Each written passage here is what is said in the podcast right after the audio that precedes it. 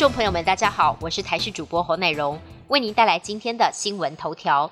台湾本土今天新增五点三万例确诊，比昨天下降百分之二点八，而确诊数最多的台中、高雄也都没超过八千例，让指挥中心预估中南部疫情已经出现下降的趋势。而我国新增的四百零二例中重症个案中，儿童重症个案再多两例，分别是六岁与一岁男童，都没有慢性病史，其中六岁男童还在加护病房治疗中。另外，我国新冠肺炎累计死亡人数也突破五千大关。有感染科权威推估，我国 Omicron 致死率大约会在万分之十三到十五。不过，也有医师示警，未来致死率有可能来到万分之二十。防疫保单理赔争议持续延烧，目前的防疫保单理赔上大多分成确诊理赔、框列隔离理赔两种。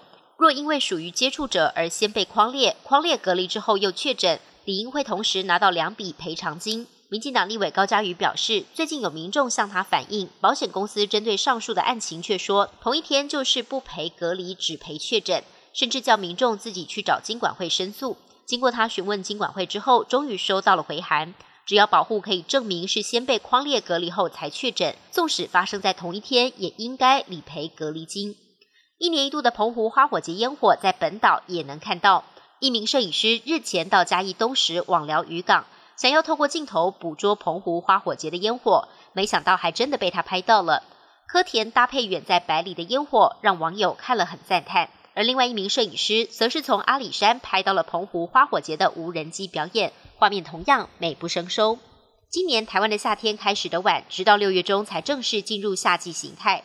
但是欧美跟南亚已经经历了好几波的热浪。法国周五有两个地方创下历来最高温，九个地方创下六月最高温。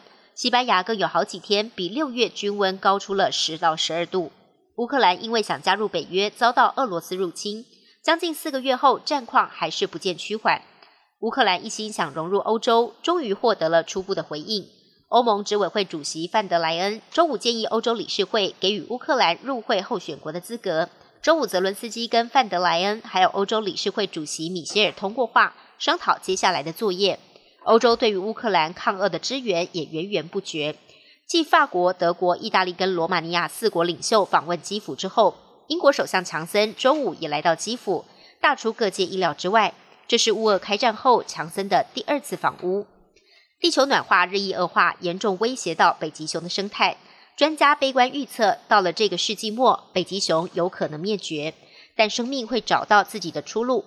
科学家最近在格陵兰的冰原发现了新品种的北极熊，它们跟一般的北极熊基因相似，但体型较小，行为模式也不一样，引发了生物学家的重视。研判这种北极熊比较小只，容易适应暖化环境，未来存活的机会也比较大。本节新闻由台视新闻制作，感谢您的收听。更多内容请锁定台视各界新闻与台视新闻 YouTube 频道。